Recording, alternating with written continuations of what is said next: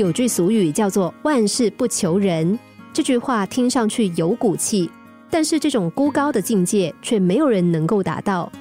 生活中，我们难免有些时候要遇到需要求人的难处。既然开口求人，对方就有可能答应，也有可能不答应。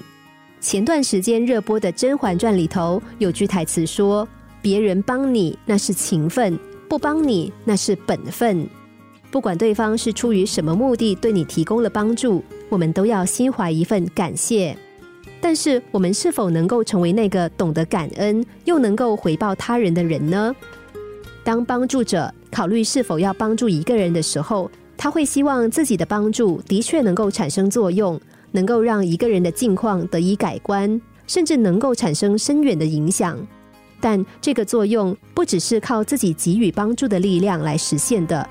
这个力量需要作用在被帮助的人的身上，由被帮助的人去实现。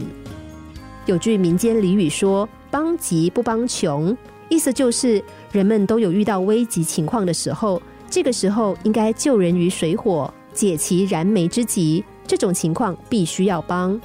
不帮穷的情况，当然不是指当下社会公益和政府求助的贫困地区和人们的行为。而是具体到我们身边的个人的情况。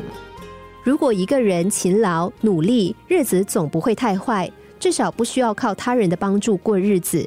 如果穷的连日子都过不下去，大部分是因为懒惰、不善经营、不懂耕种、不知道节俭等等。